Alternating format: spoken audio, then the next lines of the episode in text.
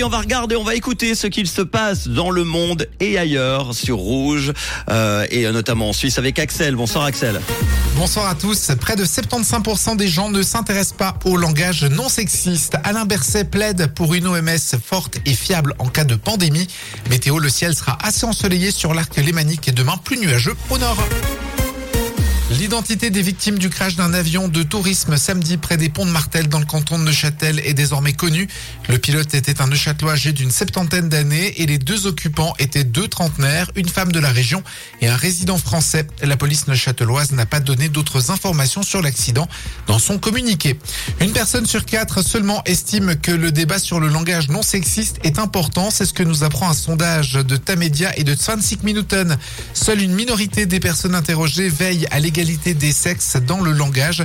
Au total, près de 30 800 personnes ont participé à cette étude qui révèle que 46% des sondés disent encore souvent tête de nègre et ne considèrent pas ce terme comme problématique.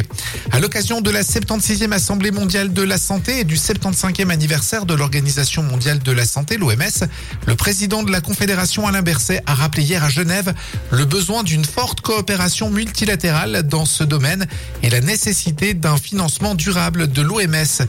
Si l'Organisation mondiale a décrété la fin de l'alerte maximale de l'épidémie de coronavirus le 5 mai dernier, Alain Berset estime qu'il faut rester tout de même très vigilant. Une façon aussi de faire allusion à la votation du 18 juin prochain sur la prolongation de la loi Covid-19 jusqu'en juin 2024. Le Burkina Faso a de nouveau été endeuillé hier par une attaque de djihadistes présumés qui ont tué une quinzaine de civils, majoritairement des bergers. Les attaques violentes contre les civils se multiplient ces derniers jours. Vendredi, une douzaine d'entre eux ont été tués lors d'une attaque qui a visé une localité de l'ouest proche du Mali. Alors que la période d'examen approche, l'intelligence artificielle fait partie des révisions des notamment grâce à ChatGPT. L'université de Neuchâtel donne même des conseils d'utilisation. Bien qu'interdite pendant les examens, ChatGPT peut être utilisé pour rendre un texte écrit à la maison. Dans ce cas, la règle mentionne qu'on cite son utilisation. Plusieurs universités, dont celle de Lausanne, envisagent à leur tour de publier des recommandations pour l'utiliser sans tricher. Ed Sheeran est mal à l'aise en regardant le documentaire qui lui est consacré. Ce documentaire, Summit Hall, vient d'arriver sur Disney et propose en quatre épisodes des hauts et des bas de la vie du chanteur britannique. Sauf que lui s'attendait à une série qui allait parler de son dernier album. Le ciel sera changeant demain au nord des Alpes et seulement en partie ensoleillé avec quelques averses parfois orageuses déjà le matin, mais elles devraient être plus fréquentes l'après-midi le long des préalpes.